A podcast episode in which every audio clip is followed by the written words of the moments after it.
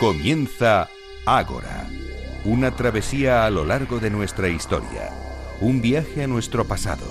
Dirige y presenta David Benito.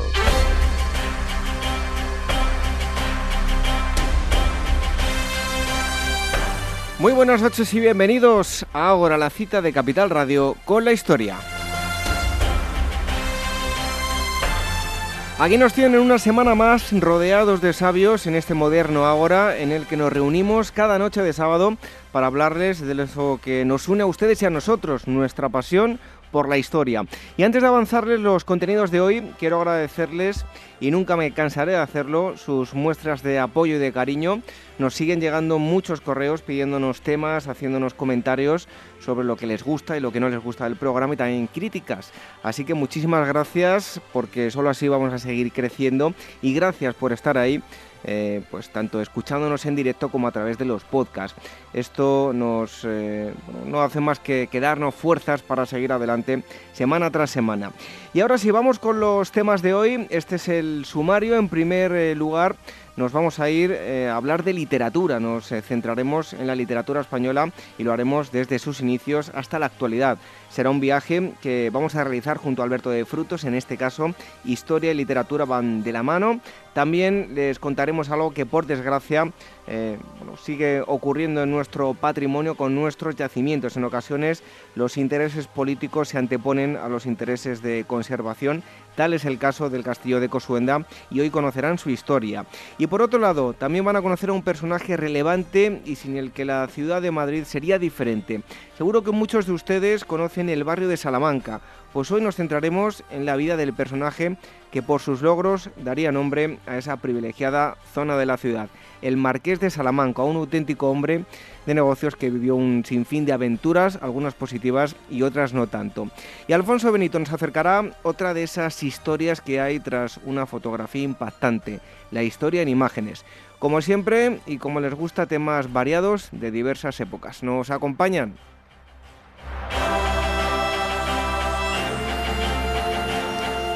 Formas de contacto, si nos quieren escribir, dos eh, direcciones de correo, contacto arroba agorahistoria.com o agora arroba capitalradio.es en nuestras redes sociales. También vamos a ir subiendo material como fotografías con los invitados, enlaces relativos a los temas que vamos tratando y muchas otras cosas. Son las siguientes, facebook.com barra Agorahistoria y el Twitter arroba Agorahistoria. Y nuestra web en agorahistoria.com van a encontrar noticias, entrevistas y enlaces a programas emitidos para los que eh, bueno, pueden descargar a través de nuestros podcasts. Por cierto, que si quieren estar al tanto de nuestras novedades, pueden darse de alta y les avisamos de todo lo nuevo que vayamos subiendo a la web. Tan solo tienen que entrar en nuestra página y si bajan un poco van a ver donde tienen que inscribirse para que les enviemos todas las novedades. Así de fácil. Y hecho el sumario y estas pequeñas eh, indicaciones, nos metemos de lleno en el Ágora para la celebración de esta asamblea número 136. El equipo del programa, la producción y redacción Irene Aguilar y Gemma García Ruiz Pérez, en los controles Miki Garay y en la selección musical Daniel Núñez. Reciba los saludos de David Benito. Comenzamos.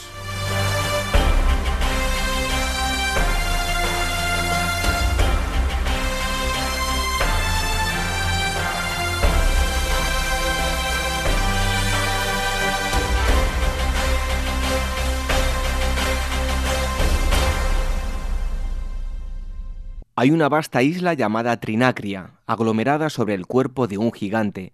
Bajo su enorme masa oprime el cuerpo sepultado de Tifeo, que se atrevió a codiciar el reino celeste. Él se debate y a menudo lucha para salir a la superficie, pero su mano derecha está enterrada bajo el ausonio peloro, la izquierda bajo el paquinio, y tú, Lilibeo, oprime sus piernas. Sobre su cabeza descansa el Etna. Desde ahí abajo, tendido boca arriba, Tifeo escupe arena, enfurecido, y vomita llamas por su boca. Muchas veces se esfuerza por sacudirse el peso de la tierra y por derrumbar con su cuerpo las ciudades y las grandes montañas. Y entonces el suelo tiembla, y el mismo rey de las almas silenciosas teme que la tierra se abra, que una vasta grieta deje sus entrañas al descubierto, y que la luz, al penetrar, haga estremecerse de terror a las sombras de los muertos. A esta mítica isla nos llevará en el próximo mes de julio la agencia de viajes Pausanias, un viaje entre mitología e historia para descubrir Sicilia, una tierra única y fascinante que atesora un patrimonio arqueológico de los más importantes del mundo. Toda la información sobre este viaje a Sicilia y otros destinos en pausanias.com o llamando al teléfono de su oficina 91 355 5522. Repito, 91 355 5522.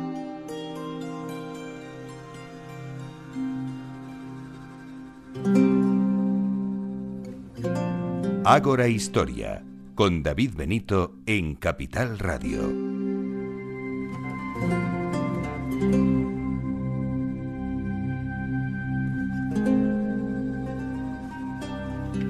Les invito a un viaje muy especial, les invito a que retrocedan y seguro que van a recordar viejos tiempos a cuando iban al colegio algunos mm, debían leer libros pues un tanto obligados, otros no tanto. Eh, yo algunos eh, puedo decir que no los leí con, con, muchas ganas, otros sí, con muchas ganas.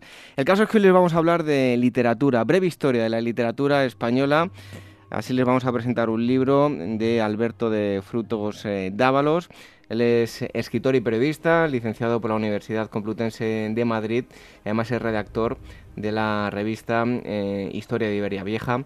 Alberto de Frutos, eh, muchísimas gracias por estar con, nosotros aquí. Gracias a vosotros. Y además, decía yo, el, libro, ¿no? Breve Historia de la Literatura, editado por Nautilus, que viene hoy a, a presentárnoslo.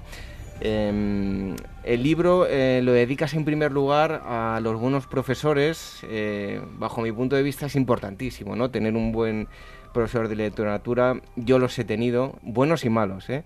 pero sobre todo uno, uno muy bueno, eh, a que por cierto además de vez en cuando nos escucha, eh, en Ramón le mando un fuerte abrazo es importantísimo, ¿no? Porque nos va a marcar esos años eh, escolares y nos va a marcar de cara al futuro. Nos va a hacer o buenos lectores o mm, no nos va a hacer lectores directamente, ¿no? Sí, desde luego. Yo creo que es una pena que, y yo creo que cunde el desánimo a veces entre los alumnos de 14, 15 años cuando les obligan a leer libros eh, imposibles a esas edades que no están adaptados lo suficiente, ¿no? O incluso a edades más tempranas y es eh, esencial que los, eh, que los profesores sepan transmitir la magia de las palabras, la magia de la literatura. Y afortunadamente, como bien dice David y yo, eh, hemos tenido buenos profesores de literatura que nos han sabido transmitir esa, no sé, ese arte de las palabras sin necesidad de ser una retaíla de nombres, de fechas, de, de, citas, ¿no? que al fin y al cabo eso es lo de menos. Lo importante es gozar con la literatura, gozar con con las historias que nos cuentan, ¿no? como antiguamente, ¿no? los cuentacuentos y, y bueno,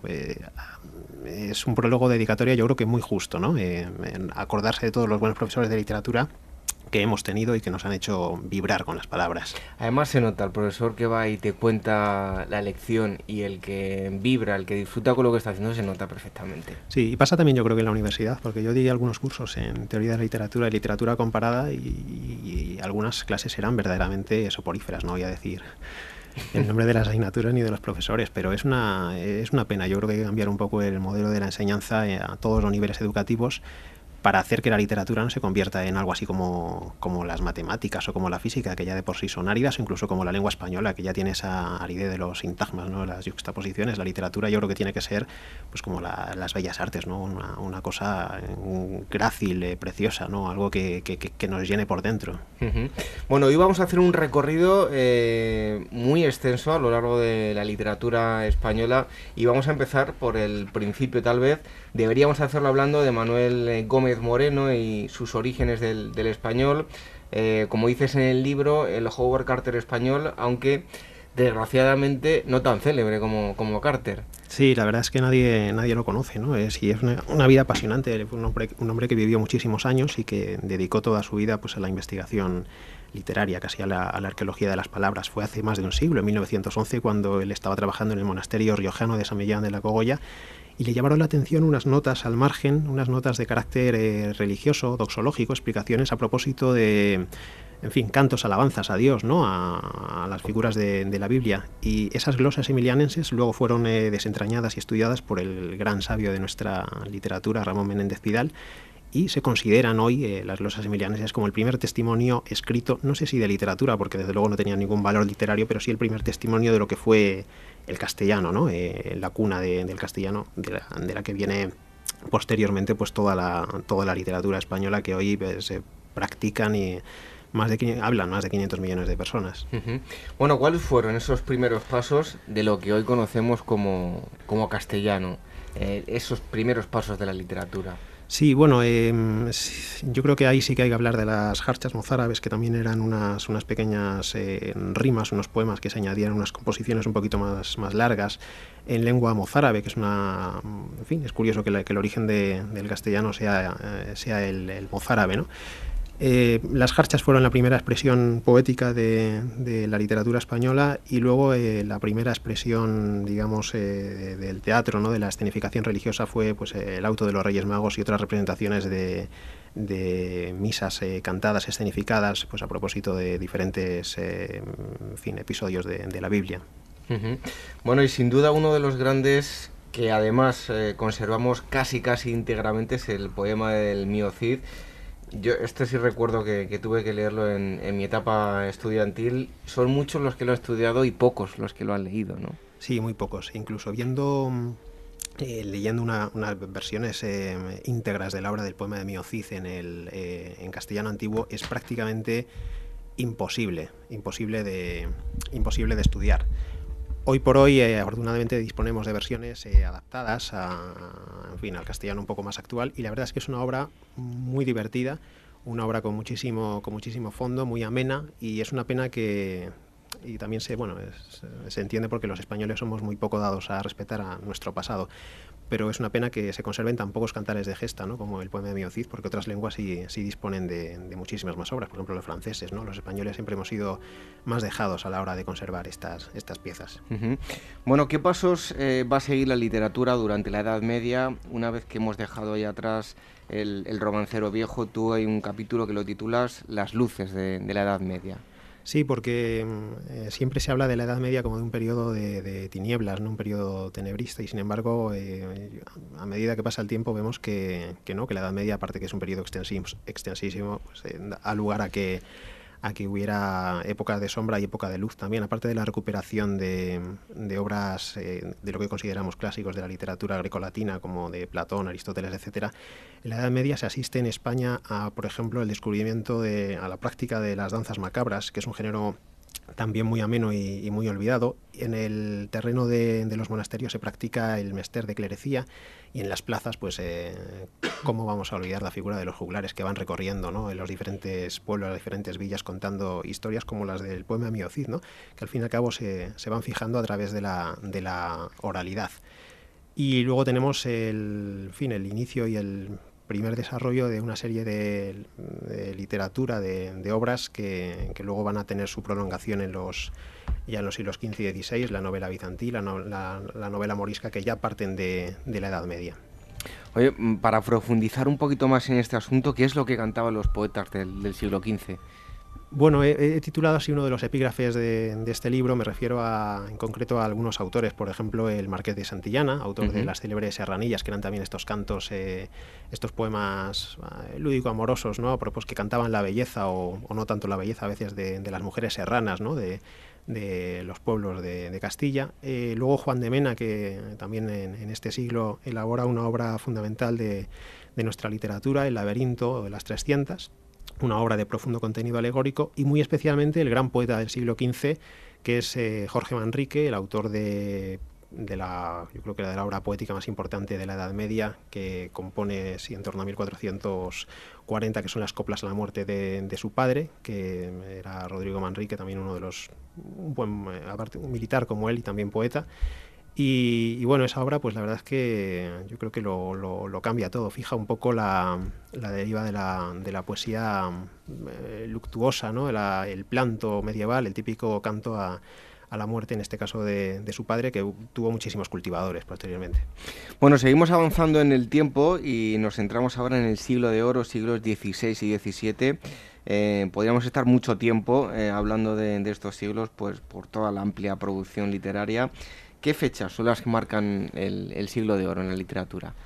Eh, bueno, sí, efectivamente se habla del siglo de oro, pero en realidad eh, sí podríamos hablar de siglos de oro. ¿no? Eh, el, desarrollo en España concretamente se tiene lugar en la época de los Austrias mayores y de los Austrias menores. Y hay dos fechas eh, muy simbólicas, que fue la publicación de la gramática castellana de Leontinio de Nebrija en el año 1492, el mismo año del descubrimiento de América, y también otra fecha muy simbólica, que es la muerte de en 1681 del último gran poeta y autor teatral de, esta época, que fue Calderón de la Barca. Entonces yo creo que son esos aproximadamente cerca de 200 años, son eh, un poco el marco temporal en que se desarrolla esta época.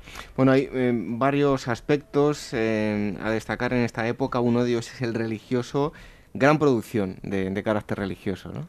Sí, desde luego eh, no podemos, eh, en España no podemos eh, hablar de literatura sin, sin, el elemento religioso, ¿no? sin las figuras beneméritas de pues, Santa Teresa de Jesús, San Juan de la Cruz, que elaboran la mejor poesía española, quizás San Juan de la Cruz, y también una obra estética muy, muy considerable en, Santa Teresa de Jesús, de la que por cierto se ha celebrado hace poco el, el aniversario. La, fin, eh, España era, el imperio era la, reserva espiritual de Occidente, por utilizar un término más contemporáneo, y, era evidente que dentro del, del, Concilio de Trento, de la reforma, de la lucha contra los luteranos, en España se, se practica una literatura muy centrada en lo, en lo místico, muy centrada en, en, Dios, pero sin olvidar otros elementos que también vamos a comentar ahora, una literatura pues, más caballeresca, más agradable, más, más dinámica, ¿no? Más. Bueno, eh, está claro porque por otro lado tenemos a Garcilaso de la Vega, a Cervantes, a Lope, mm, Lope de Vega, Tirso de Molina. Eh, dices tú que no son gigantes sino escritores, pero algo de gigantes tienen, ¿no? Sí, desde luego, fueron gigantes. O sea, si hay, una, si hay escritores que trascienden la mera literatura y su obra se convierte pues eh, eh, en algo que supera las fronteras del humano fueron todos los eh, autores, o no todos, pero sí muchísimos autores que, escribieron durante los siglos de oro. Has citado a Garcilaso, que es el gran poeta cortesano que hereda las formas italianizantes, impone aquí, digamos, el soneto en la literatura castellana.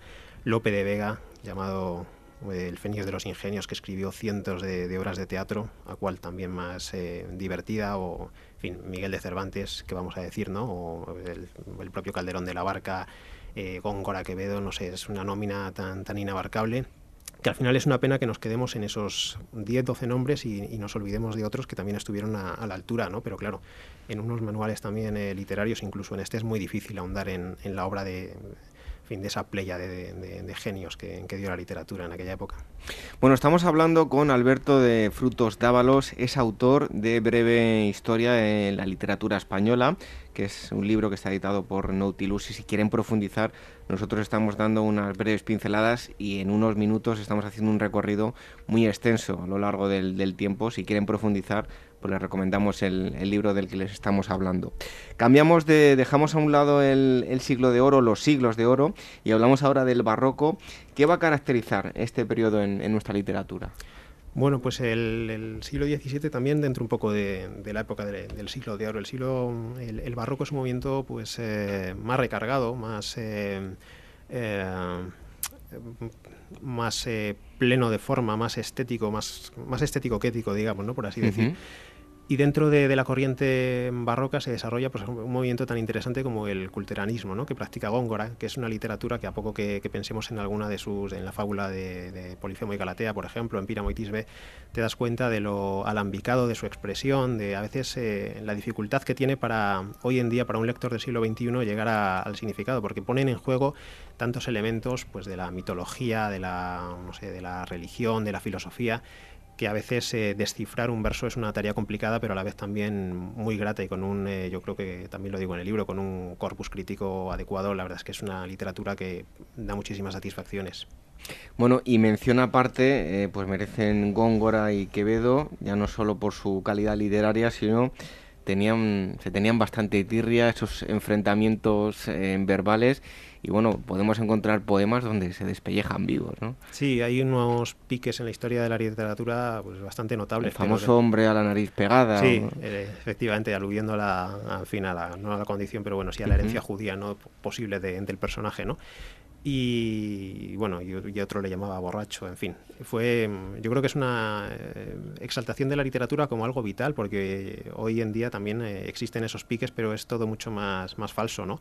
Más desde el, desde el anonimato de, la web muchas veces, ¿no? Y entonces en aquella época pues eh, daban la cara, si había que enfrentarse a un duelo se enfrentaban y desde luego cuando se ponían a criticar al otro en, sus poemas eh, daba gusto leerlo, ¿no? Incluso desde un punto de vista es una literatura muy cachonda, ¿no? Porque te das cuenta de que, de que la, palabra es, es, algo vivo que a veces sirve para, para acariciar pero también para herir y, cualquier valor es, es, válido cuando está bien hecho, ¿no? Cuando, cuando hay estilo detrás. Yo recuerdo estudiar esta época en el instituto y oye, reírnos, ¿no? Porque nos traía el profesor los poemas y nos decía, fijaos cómo se enfrentaban unos a otros. Yo lo echo de menos, de verdad. A mí me gustaría que hoy en día saliéramos ahí con la, con la espada, todos embozados en nuestra capa y nos liáramos a, a tiros si hace falta, porque fin, nos hemos vuelto mm, en fin, demasiado cobardes, yo creo. hombre, no estoy haciendo aquí una apología de la violencia, pero, pero sí que he hecho en falta la literatura como, como algo apasionado, ¿no? Defender una idea hasta, hasta las últimas consecuencias. Ahora con los alias es que cada uno dice lo que le da la gana y, nadie da la cara, vamos. Sí, sí, sí. sí, Bueno, eh, ¿qué va a marcar la literatura? Porque mm, seguimos avanzando ya en el, en el siglo XVIII, pero hablamos mm, pues dentro del neoclasicismo se deja a un lado la intención de, deslumbrar con, la brillantez y uno de los fines eh, es educar, ¿no? Sí, hay, un giro cuando, con la llegada de los, de los Borbones a España y, en fin, los Borbones de Francia, ¿no? Con, la, con esas formas mucho más serenas, más equilibradas, con un fin moralizante, eh, más doctrinario, más eh, pedagógico es una literatura que se ha estudiado muy poco, pero que la verdad es que a poco que, que ahondes en ella te das cuenta de la riqueza también, de la, de la profundidad de ideas que caracterizaba a escritores pues, como Jovellanos o como Cadalso, ¿no? Era gente que creía en el progreso de su, de su nación y que, bueno, dejaba la estética a un lado, ¿no? Y a veces eh, con cierto lamento, porque recuerdo, por ejemplo, que Jovellanos, que era un tipo que se dedicaba a hacer en defensa de cuestiones agrarias y se metía mucho en política, como, como todos los escritores de aquella época, lamentaba mucho no dedicarse a la poesía, pero también él veía que no era el siglo de, la poesía, y era buen poeta, y muchos de estos escritores eran en fin, hubieran escrito buenas novelas, hubieran hecho buena, buena poesía, pero no era lo que tocaba y eh, antepusieron las ideas, antepusieron a veces la, a veces son un poco frías, pero bueno, yo creo que también tienen cierto valor literario, ¿no? Bueno, si damos un pasito más, eh, nos adentramos en una etapa que a mí me parece interesantísima, muy llamativa, el romanticismo. ¿Cuáles van a ser los, los rasgos de este movimiento? Bueno, pues el romanticismo es curioso que en España llega más tarde que en, otras naciones. La publicación de Werther o de obras a finales ya del siglo XVIII en España es muy posterior. En España se considera romántico a Becker, que es un autor del siglo XIX, bien entrado del siglo XIX, cuando el romanticismo en Alemania, en Inglaterra, en, en Italia ya había descollado ¿no? suficientemente. Las características son las mismas. El romanticismo en España tiene también una una hilazón con la, con la política y una exaltación patriótica. Eh, se identifica mucho con el nacionalismo. A veces el romanticismo también tiene una, fin, una vertiente eh, rural, ¿no? de, en fin, de mi patria, de mi terruño. Y, fin, movimientos nacionales y luego pues eh, una exaltación de, de, la personalidad, del individuo, por encima del colectivo, de los sentimientos, el mundo del corazón eh, y luego ese universo tan mágico que, recreaban, ¿no? el universo de, de, lo luctuoso, los cementerios, eh, que también podemos eh, apreciar en muchísimas obras pictóricas de, la época. Y luego, pues dentro de, la vida personal de los escritores, bueno, no sé si por casualidad o no, finales trágicos, como podría ser el caso de María José de Larra, el suicidio como, como, fin, como una última salida ¿no? de, las penalidades de esta, de esta vida, la enfermedad, en el caso de, Becker.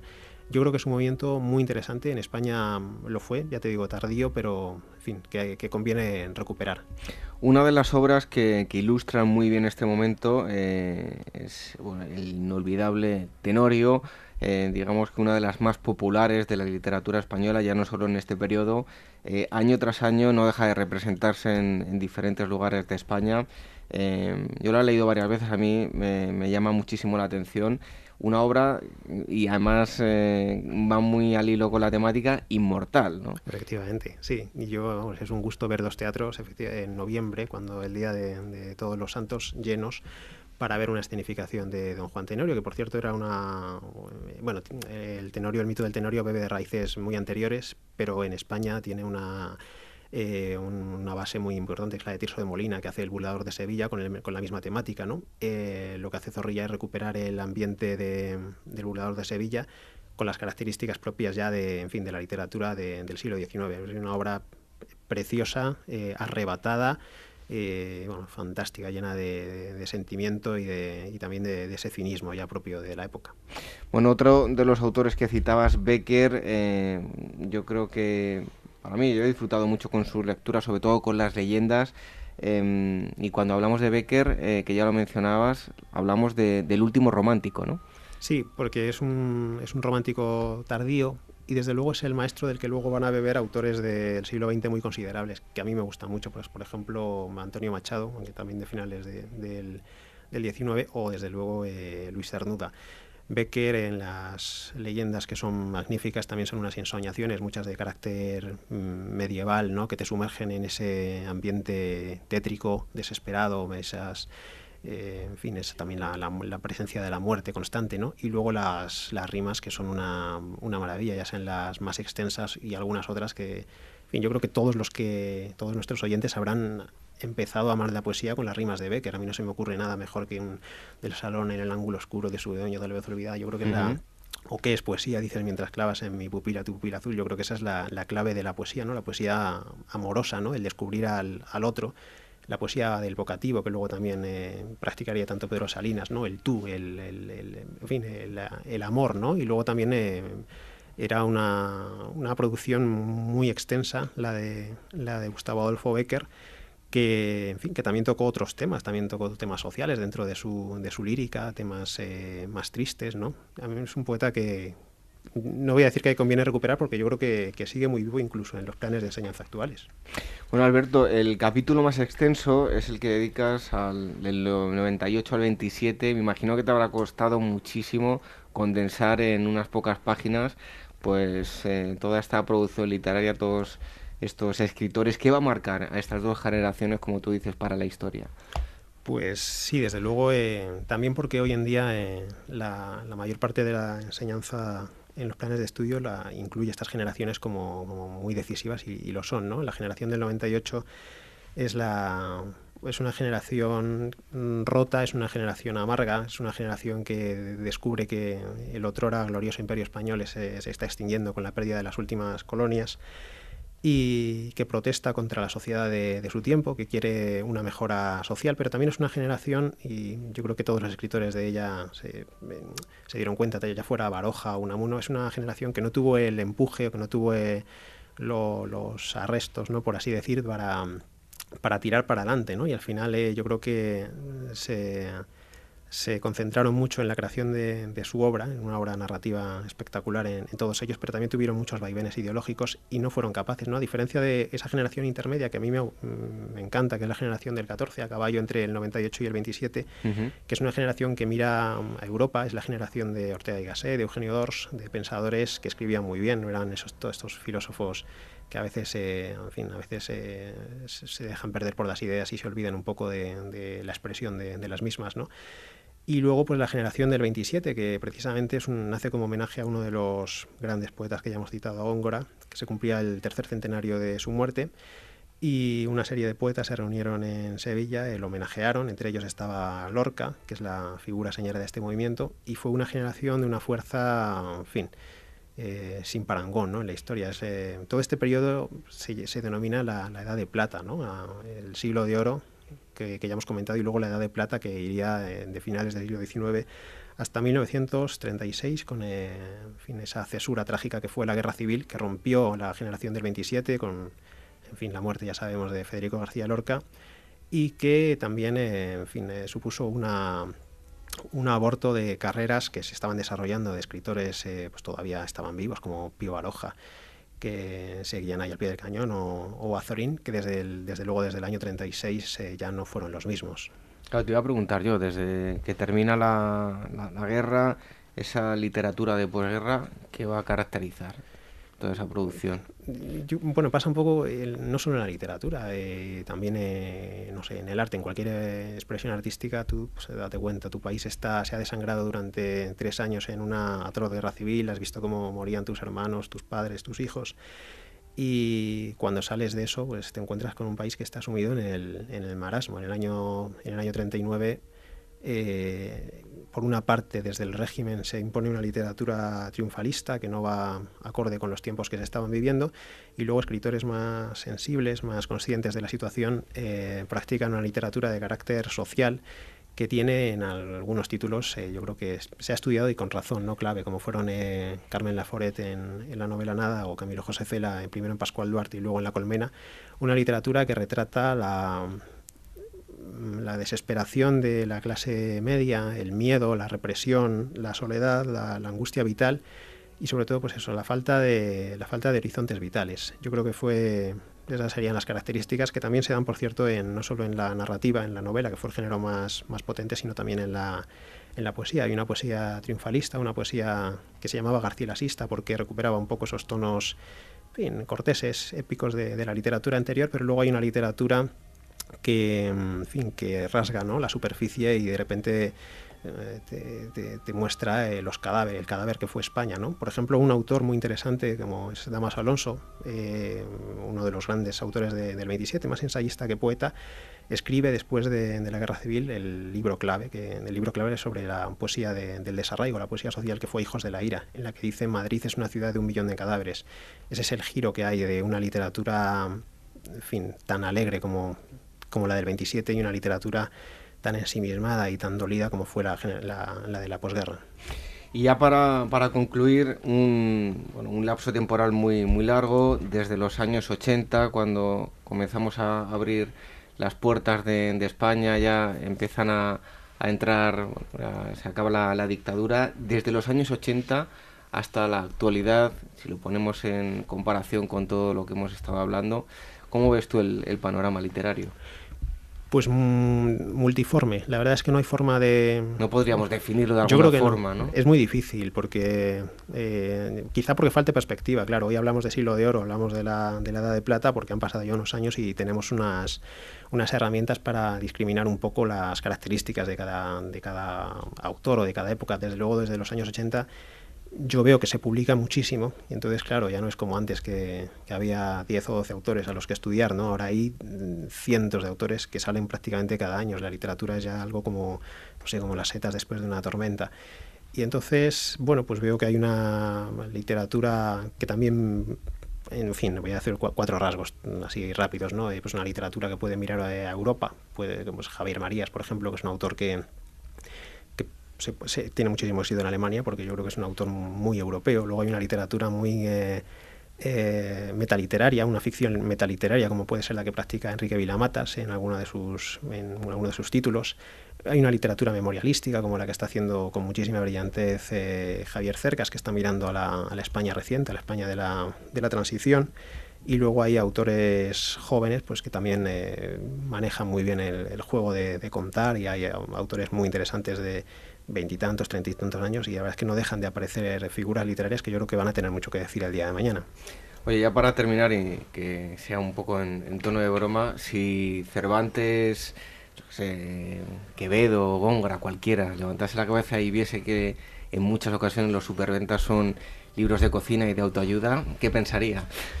Hombre, yo creo que se echarían a, llorar. Pero una cosa que he descubierto en este libro que me ha hecho mucha gracia es que uno de los grandes éxitos de la literatura americana reciente, un libro de autoayuda que se llama The Art of Wisdom, El arte de la sabiduría, era una recuperación de, textos de Baltasar Gracián. Era una traducción de Baltasar Gracián hecha, en, hecha en inglés y se convirtió en uno de los mayores superventas de Estados Unidos en los años 90 y es un libro de autoayuda. O sea, que quiero decir que las lecciones de Cervantes, de Góngora o de Quevedo, yo creo que siguen siendo igual de válidas hoy en día si las disfrazas eso de, del género de moda. Bueno, pues eh, si quieren ustedes profundizar eh, más, que ya lo hemos hecho bastante, pero bueno, van a encontrar muchísimos más datos y a su vez con los datos que aquí obtengan seguro que les va a llevar a otros muchos libros. Lo pueden hacer en este libro que tengo yo aquí conmigo, Breve Historia de la Literatura Española. El autor es Alberto de Frutos Dávalos y la editorial es Nautilus. Muchísimas gracias por haber estado con nosotros. Muchísimas gracias. Y haber tenido, bueno, pues una pequeña clase de literatura de que en el instituto estamos acostumbrados a muchos años, nada, en apenas 30 minutos. Muchísimas gracias, de verdad. Un fuerte abrazo.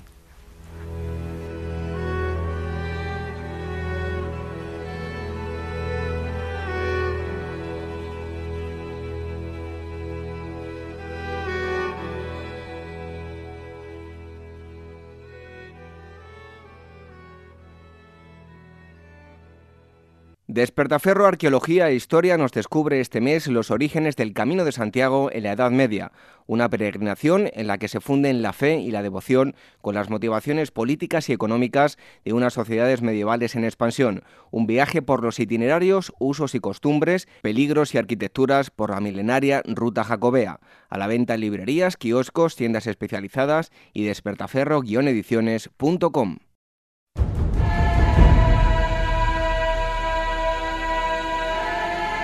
Nuestras redes sociales, facebook.com barra Ágora Historia Programa y nuestro Twitter, arroba Ágora Historia.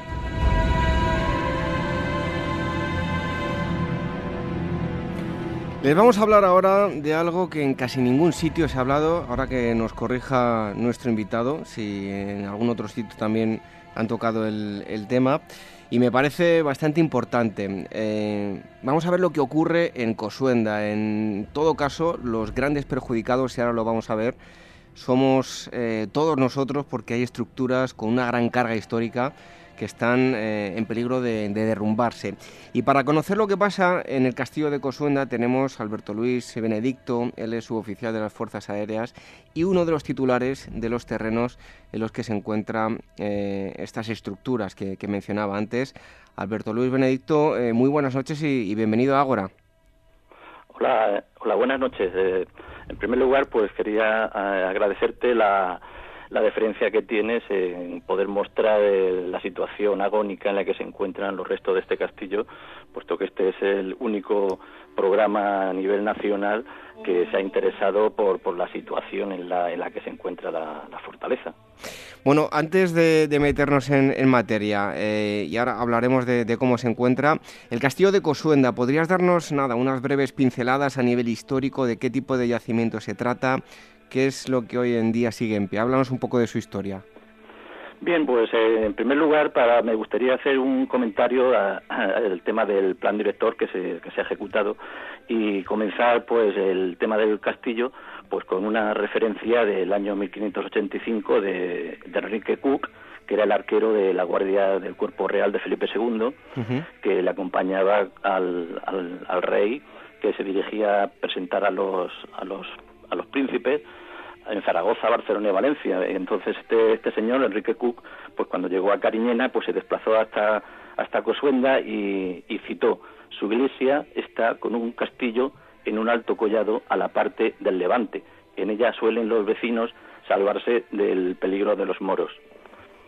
Eh, bueno, esto es una referencia muy anecdótica, pero en particular, el, una vez ejecutado el plan, el plan director del, del castillo, pues bueno, ya se, se conoce mucho más sobre el nivel arquitectónico e histórico de, la fortaleza. En primer lugar, históricamente no se le ha hecho eh, ningún caso, eh, incluso las autoridades culturales eh, parece ser que han mirado para otro lado y en lugar de preocuparse por la restauración del, del castillo, pues se ha ido degradando a tal manera de que esta, esta fortaleza es el bien de interés cultural más dañado del, del país. se han llegado a contabilizar hasta hasta 15, hasta 15 daños.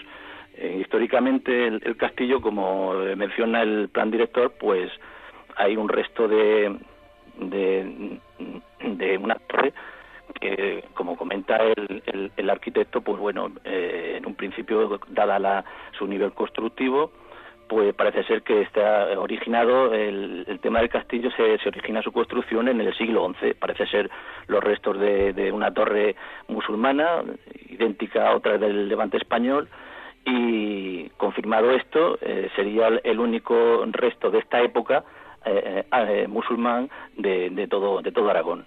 Por cierto, que no, no lo hemos dicho, está en Aragón, ¿no? Sí, sí, esto pertenece a la provincia de, Zaragoza y en concreto a la, comarca de, Cariñena, famosa por sus vinos, pero culturalmente, tratando el tema del castillo y lo dañado que está, bueno, culturalmente deja, deja bastante que desear. Bueno, eh, aunque ya nos has dicho eh, algo de, su estado, pero actualmente, em, ¿cómo se encuentra? ¿Qué, medidas eh, habría que tomar para que no siga deteriorándose?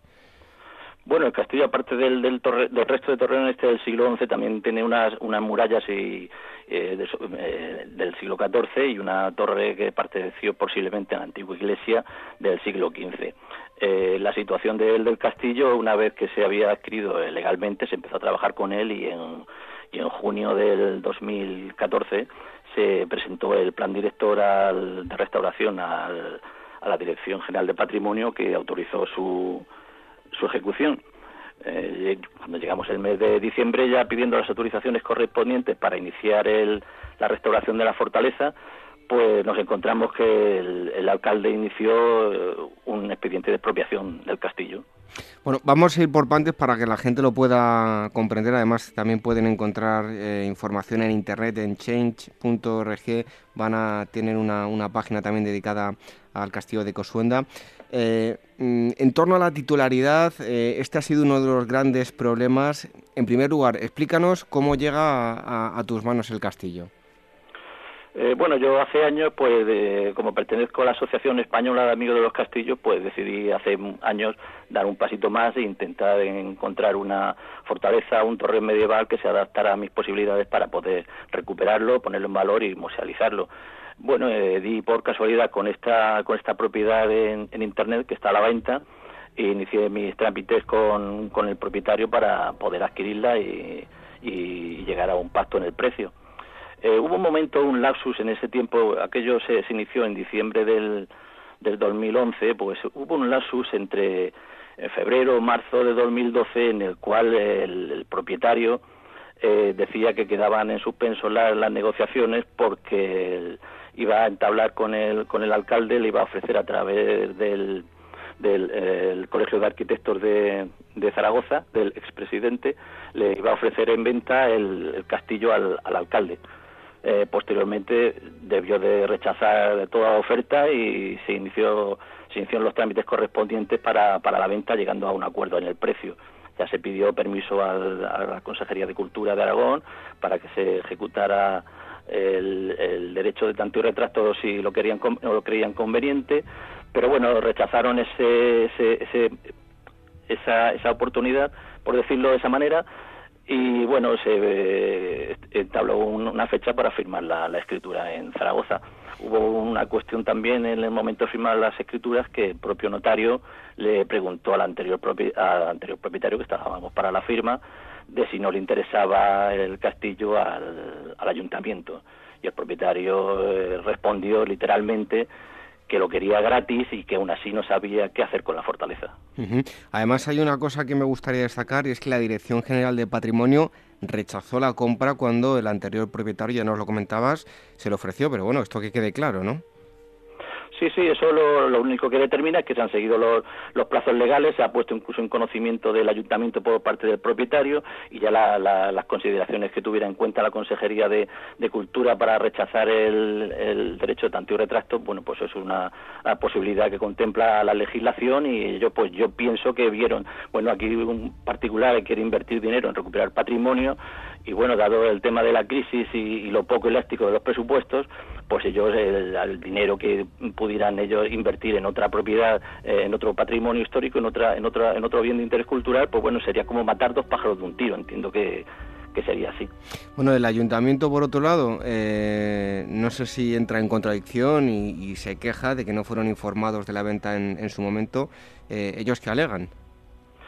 Bueno, yo creo que todo esto está más bien basado en un tema político. Aquí se intenta eh, sacar un, rédito eh, político o partidista y el castillo no es que haya aparecido ahí desde que yo me interesé por él para recuperarlo. El castillo lleva allí siglos y nadie le ha prestado atención, eh, se ha ido degradando y no se, se rechaza una inversión privada que la, el único interés que tiene, y ya se lo puso en conocimiento al alcalde, es ponerlo en valor, musealizarlo y que se pusiera en la medalla si él quisiera. Yo no quería ningún protagonismo, yo solamente quería recuperar eso y disfrutarlo de todos.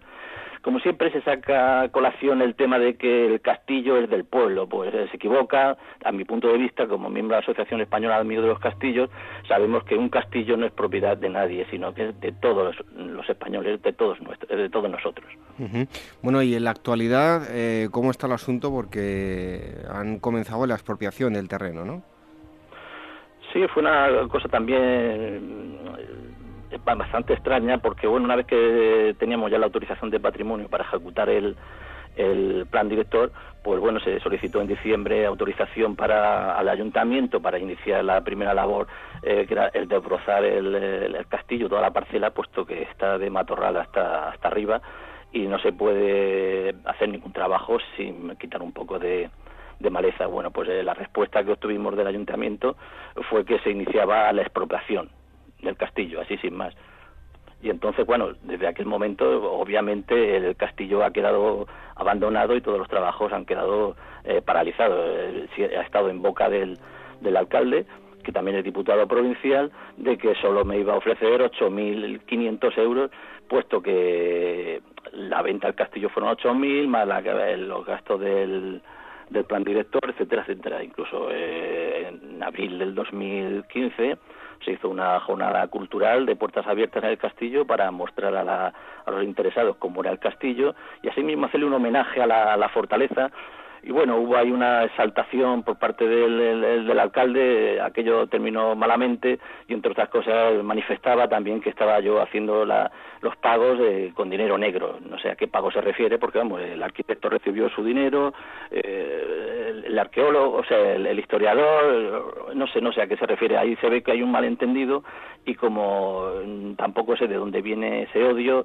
y ese rencor hacia mí que posiblemente vengan por el padre del anterior propietario que estaba ya en disputas con el con el alcalde. Pienso que a lo mejor al trasladar esa venta y yo ejercer un, un, derecho para para eh, recuperarlo, pues creo que, la, que el alcalde ahí pues se ha enfurecido conmigo simplemente por el hecho de intentar recuperar el castillo. Y mientras tanto el castillo se sigue deteriorando. Bueno, hubo también, eh, bueno, iniciamos las, las labores al día, el, mismo día que se firmaron las escrituras en octubre del 2013. Eh, quedé con el arquitecto, la escritura se firmó en la ciudad de Zaragoza, pues quedé con el arquitecto en el, en el propio castillo y por las tardes ya se estaban haciendo los, los estudios eh, correspondientes al plan director, ya que se coordinamos con un grupo para formar el, el plan de trabajo a través de topógrafos, el historiador, arqueólogo, bueno, pues eso en, el 5 de, enero del 2014 ocurrió un hecho tremendo para la historia del castillo, creo que la página más negra que se puede escribir en él, que es que bueno, el alcalde promovió una concentración en, el castillo y no tuvieron otra idea más hermosa que taladrar la torre Elisalta, una torre mudéjar de la antigua iglesia del siglo XV, con grueso hierro de 30 centímetros para clavar una pancarta.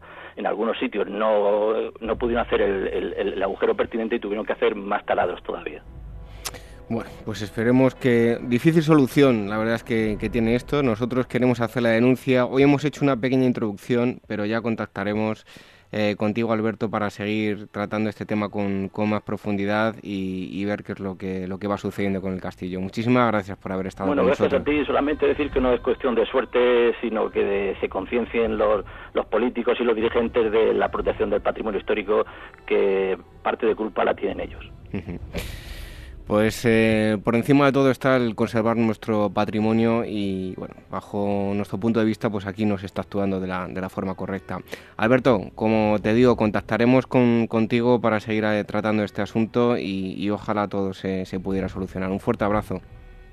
Igualmente, un abrazo y mucha suerte.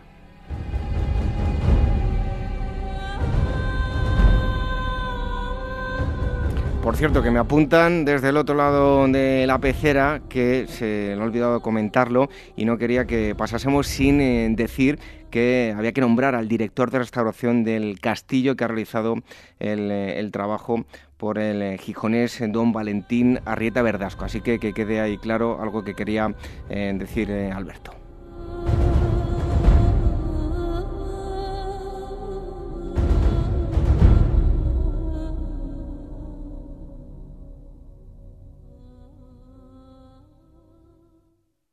Clio, revista de historia número 174, mes de abril.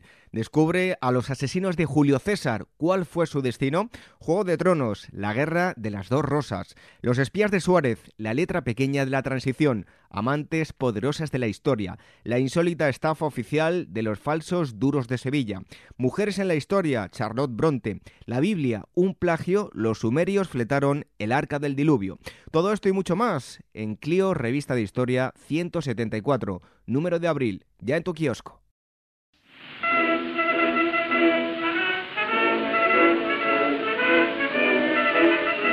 Ágora, historia en estado puro.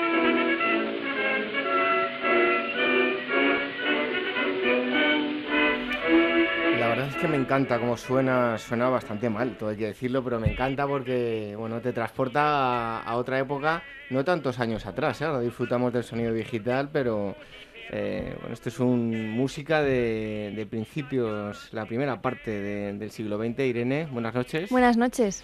En 1919, ¿no? Exactamente, justo la fecha importante y clave la que nos va a transportar al- a la novela de, de esta noche. Pues háblanos de qué libro nos vas a hablar hoy. Pues se llama Los Jugadores, el autor es Carlos Fortea y la, en las ediciones es Nocturna, Nocturna Ediciones. Muy bien, pues háblanos.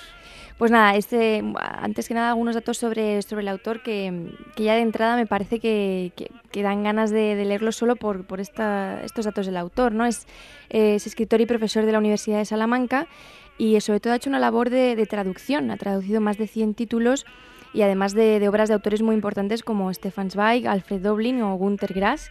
Y además es autor de obras eh, juveniles, siendo Los Jugadores su primera obra para, para adultos. O sea, que es muy curioso. Entonces, eh, es- digamos que es experto en traducir a, a escritores pues, que precisamente se han especializado en escribir sobre periodos de, de entreguerras. ¿no? Entonces, en una entrevista que leí a, a Carlos Fortea decía que era era lo- casi lo más complicado era pues saber haber escrito haber traducido a tantos autores que han hablado de ese periodo Sí. y luego el no caer en contar lo mismo ¿no? Entonces, como, Ujú. como traductor, pues claro, pues por un lado, bien porque todo el lenguaje, toda la manera de Estaba escribir, perfectamente documentado, pero lo mismo tenía Sí. ya unos cuantos vicios, ¿no? Exactamente. No quería, no quería viciarse y quería contar algo desde eh, una perspectiva un poquito personal y desde, desde España, ¿no? Desde la perspectiva española. ¿Y lo ha conseguido? Sí, Sí. lo ha, lo ha conseguido.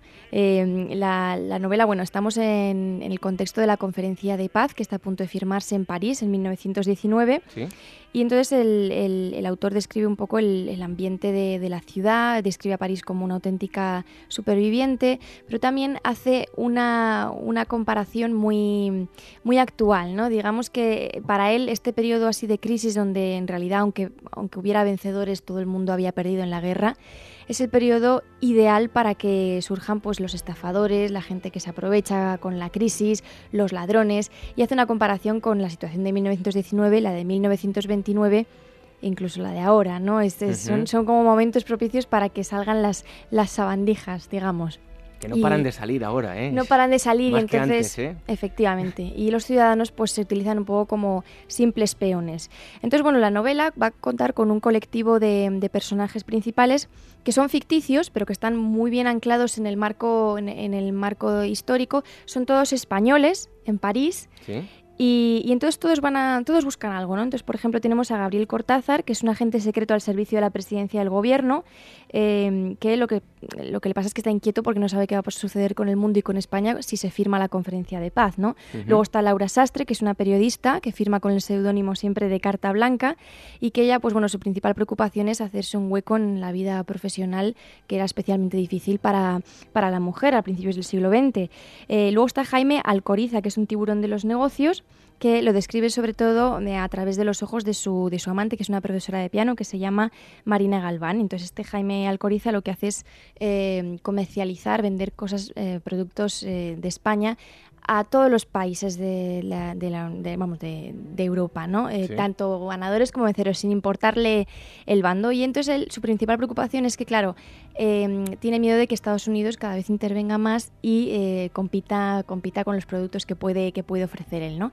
Entonces todos estos españoles que se encuentran en París, cada uno pues eh, haciendo, haciendo lo suyo, se van a ir cruzando todos ellos con personajes sí realistas, o sea, verdaderos, históricos que tuvieron algo que ver de alguna manera con, con- con esta gran guerra, la Primera Guerra Mundial. Por ejemplo, como John Maynard Keynes, el presidente de Estados Unidos Thomas Woodrow Wilson o el periodista y político francés Georges Clemenceau. Entonces todos Y se van a entrelazar también sus vidas. Exactamente. La de los españoles y la de, los, la de la gente relevante, ¿no? De, Exactamente. Y luego además van a tener otro punto de unión estos personajes que empiezan a aparecer unos cadáveres, con lo cual la novela coge unos tintes de la novela negra y policíaca hacia, hacia mitad, que, que es, es muy, intri- muy intrigante, muy, muy interesante.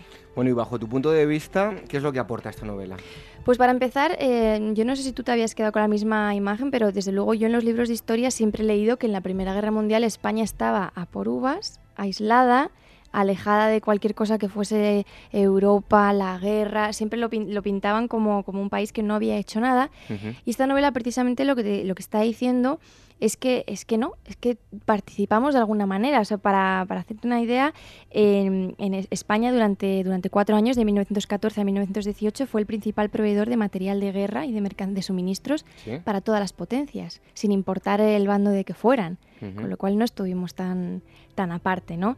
Y luego los personajes, bueno, aunque son, son ficticios, pues están perfectamente anclados en el marco histórico. Podía, podía haber sido así y a lo mejor seguramente habría algún español por ahí, por París. ¿Por qué no? no? Eh, sobre todo eh, la imagen del Alcoriza este, el mercader, el extraperlista de mercancías, yo, vamos, no, no, no tengo si es que somos un país pequeño, pero hay que ver lo importante es que hemos sido y seguimos siendo, oye, de alguna forma... Claro, ¿no? Y incluso en esos episodios en los que... Deberían respetarnos más en algunos sitios. En esos, en esos momentos en los que dicen, no, no, no, España estaba ahí tranquila, sola con sus problemas.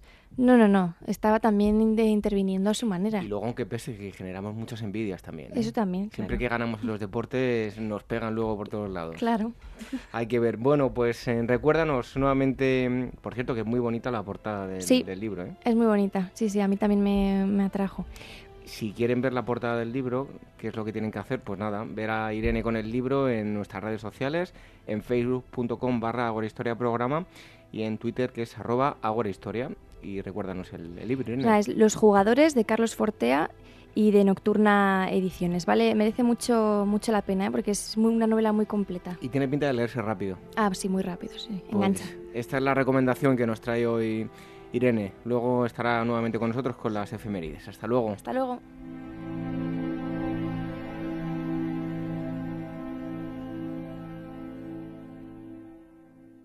Este mes en Despertaferro Moderna acompaña a la Grande Armée de Napoleón en la primera fase de su épica invasión de Rusia en 1812, con Moscú como objetivo, las agotadoras marchas y las contramarchas en el corazón del imperio ruso desembocarán en las decisivas batallas de Smolensk y Balutina, que se interpondrán en los planes de Bonaparte. A la venta en librerías, kioscos, tiendas especializadas y despertaferro-ediciones.com.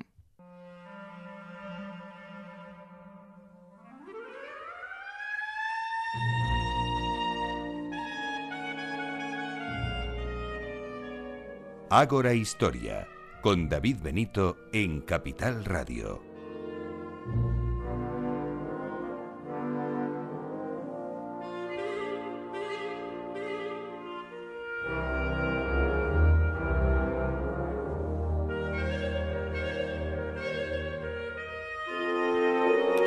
Seguro que han escuchado en innumerables ocasiones esta, esta música, ahora nos va a decir el propio invitado de qué se trata porque es recomendación de, él. Hoy les vamos a hablar de un hombre que fue muy importante en Madrid. Eh, está plasmado todo en una novela El hombre que inventó Madrid. El autor es Javier Puebla, que es eh, escritor, eh, cineasta, columnista, viajero incluso diplomático en, en Dakar. Bueno, fui, agregado comercial de la embajada, sí. Bueno, bueno eh, muy buenas noches y muchas gracias por estar aquí con nosotros buenas noches, un placer estar aquí. Y hoy viene a presentarnos su novela y más que la novela en sí, que hablaremos de ella también, pero a que conozcan ustedes a este personaje para que puedan meterse en, la, novela y, disfrutarla mucho más. Eh, está eh, editada por, por Algaida eh, y hoy precisamente que nos encontramos, eh, los estudios de Capital Radio están en, este barrio. Eh, si, les hablo de José de Salamanca ya se imaginarán más o menos dónde estamos, en el barrio de Salamanca. Y es que hoy les vamos a hablar de José María de Salamanca y Mayol. como decía, en este momento estamos en este barrio y así pues, se llama en honor a este personaje del que vamos a hablar. ¿Qué se van a encontrar? Lo primero de todo, em, Javier, los lectores en el hombre que inventó Madrid. Bueno, lo primero que se encuentra es que José de Salamanca se ha muerto. Es lo primero que se encuentran. Pero como se ha muerto con 23 años, pues entonces es fácil deducir que de alguna manera resucita. ese es el primer capítulo. Bueno, eh, ahora vamos a profundizar en, su vida, pero eh, que sirva como introducción y para que los eh, oyentes hagan una idea. ¿Quién fue José María de Salamanca y Mayol? Para mí José María de Salamanca y Mayol tiene un papel similar al que tiene la reina Victoria en, Inglaterra. Lo que pasa es que no es muy conocido porque la gente que estudia historia siempre te comenta, no es mi caso, pero siempre te comenta que el siglo XIX es muy arduo, muy arduo de estudiar, porque hubo muchos gobernantes, mucho, pues, muchos cambios de reyes, no son demasiados nombres a memorizar, mientras que en Inglaterra es facilísimo, Reina Victoria y ya está, ¿no? Y entonces José de Salamanca sobrevuela a muchísimos gobernantes, sobrevive a muchísimos de ellos y de alguna manera crea una coherencia en el, desarrollo de España y, en y, de, y de Madrid, pero de España en general, porque incluso se va a negociar la deuda española a Inglaterra y a, París. Por cierto, que no lo he dicho, que lo, he anunciado al principio y ¿qué es lo que estamos escuchando? Sugerencia del propio Javier Puebla. Estamos escuchando una música que se compone cuando muere Salamanca, pero que yo creo que de alguna manera propicia a él que es la Rapsodia in Blue de, George Gershwin. Utilizada mucho en el, en cine, sí. Y por cierto, también tienen una página web que no he dicho, que es javierpuebla.com, es la página web de, nuestro invitado. Bueno, vamos a retroceder a los orígenes, dónde nace y en qué circunstancias eh, se cría y, crece. Bueno, él nace en el, en el 11 1811 en Málaga. Málaga es una ciudad mucho más moderna que Madrid en el momento y es hijo de un médico, de un médico pues un poco que está un poco en contra del, régimen y alguna, alguna vez de niño ve como a su padre lo detienen, es decir, que ya de alguna manera tiene una implicación política desde niño. Y luego, bueno, pues va, estudia Derecho y, Filosofía y le, le, nombran alcalde de Monóvar, que es uno de los primeros carros que tiene, que es donde muere la primera vez. No, le pasa a cualquiera lo de morir la primera vez. Hace unos días, unos días veíamos a Alonso el accidente de coche, que es volver a nacer. Pues a Salamanca de alguna manera no fue en un coche, pero volvió a nacer. Bueno, em, nos decía que, había estudiado filosofía y, derecho, em, pero hay un, bueno, digamos un punto de inflexión en su vida, va a ser importante tras la detención del general José María Torrijos. Acude a Madrid para solicitar el indulto del, del rey y pese a que lo pide no va a surtir demasiado efecto, ¿no? No, tiene, él tiene cierta influencia, pero en aquel momento no tiene todavía suficiente como para hacer cambiar de opinión al, rey. Él tiene una historia de amor con Mariana de Pineda, a la que conoce con 16 años, y a la que ve morir cuando él tiene 20, la ve morir ajusticiada. Se cuenta en la novela esa, esa parte. Para él es muy importante.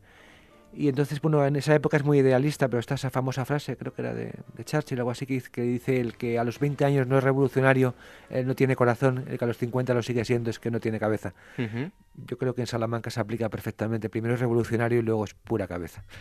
Bueno, en 1833, ya nos lo, escuchamos hace unos segundos, eh, logra la alcaldía de, de Monóvar, en Alicante, y algo tiene que ver con el cólera, ¿no? Lo que nos contaba. Sí, sí, eh, se enferma de cólera y entonces una de las consecuencias del cólera, esto es un poco adelante de la novela, pero las consecuencias del cólera es que la sangre deja de, fluir y entonces te toman el pulso y parece que estás muerto.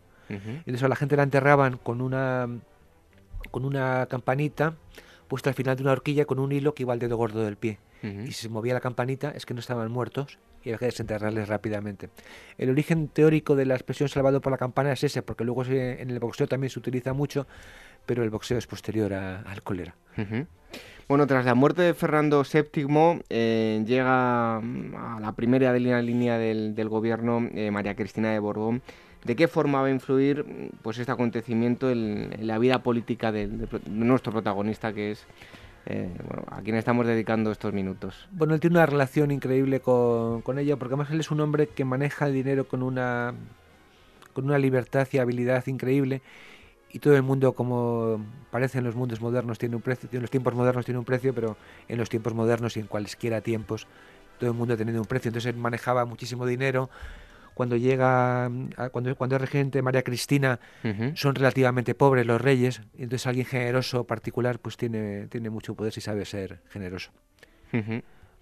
Bueno, en 1835 el contrae matrimonio, ¿con quién se, se casa y qué importancia tenía esta mujer dentro de, de la alta sociedad y de su vida, claro? Bueno, tiene mucha importancia.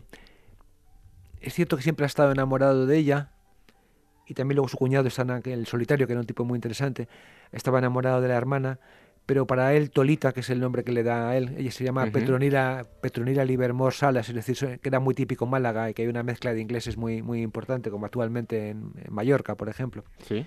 Y entonces eh, ella es otra de las hermanas de Petronila está casada con Manuel Agustín de Heredia, que es prácticamente el hombre más rico de, junto a Larios, el hombre más rico de, Málaga, que sí que luego le ayuda con los negocios como el de la sal, que, se hace con el monopolio de la sal.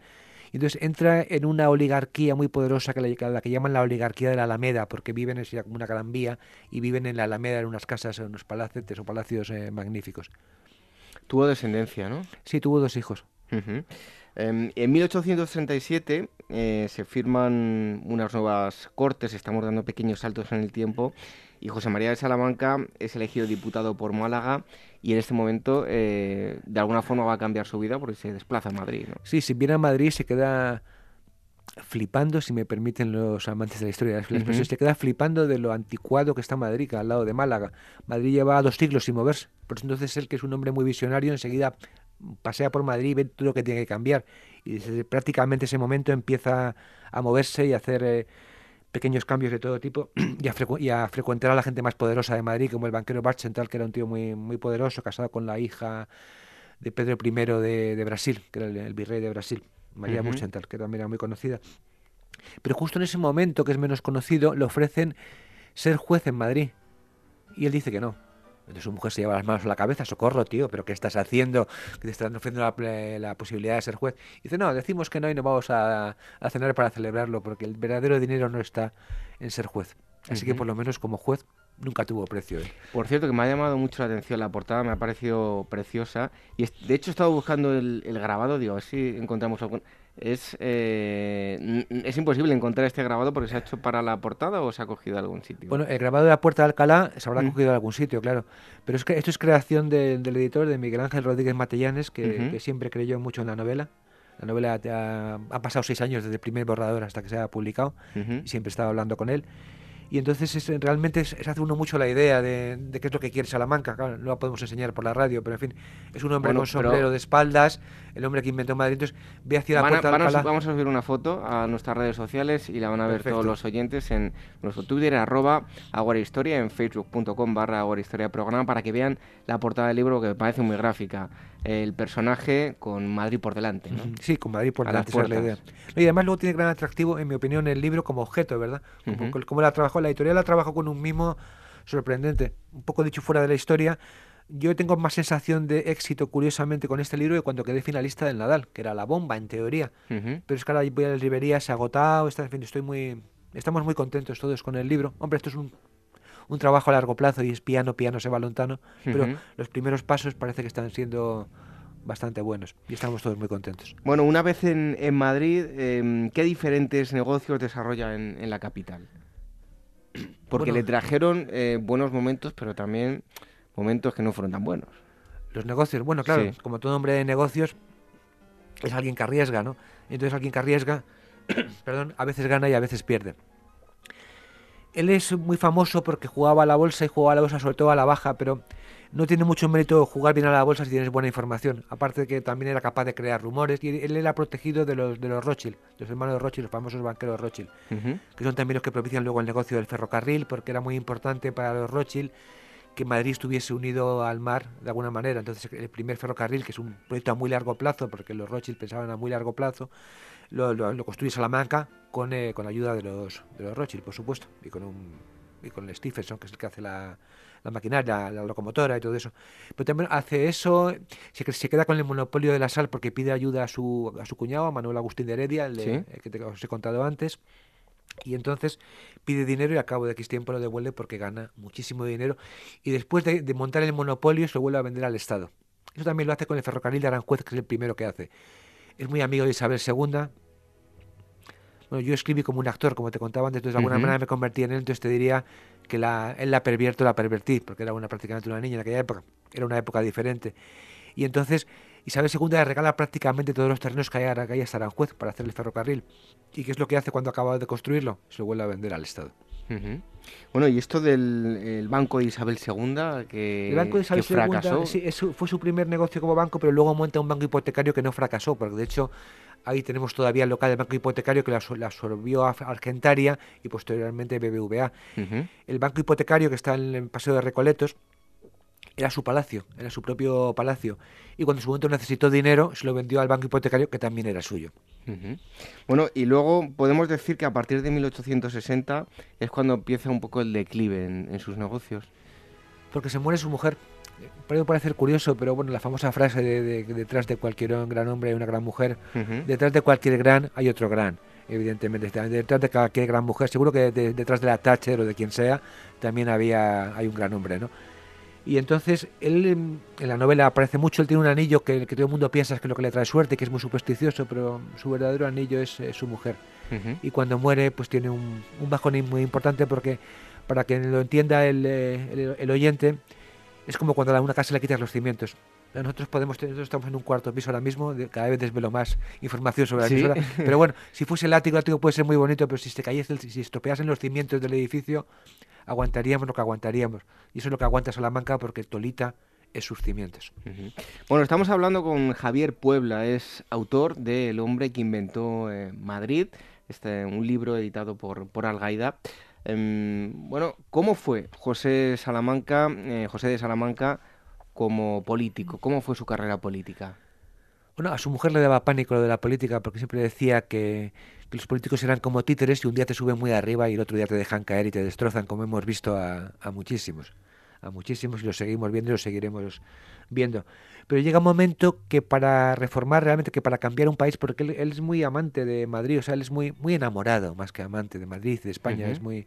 Y entonces, para realmente conseguir ciertas cosas, el único modo es meterse en política y entonces él se mete en política y bueno va, formando gobiernos, eh, funda un montón de periódicos, funda la Sociedad General de Autores, tiene un teatro, el Teatro Circo, que, le, que donde llega un momento que hay un gobierno que se reúne prácticamente en el teatro, porque son todos sus ministros y que de alguna manera los mueve. Y entonces se mete en política para poder, para poder hacer más cosas, porque su sueño es hacer crecer Madrid. El barrio Salamanca lo ve, como se ve, como se nota en la portada, lo ve, se lo imagina. Ha, estado en París, ha visto los bulevares de París y entonces pues quiere hacer algo así.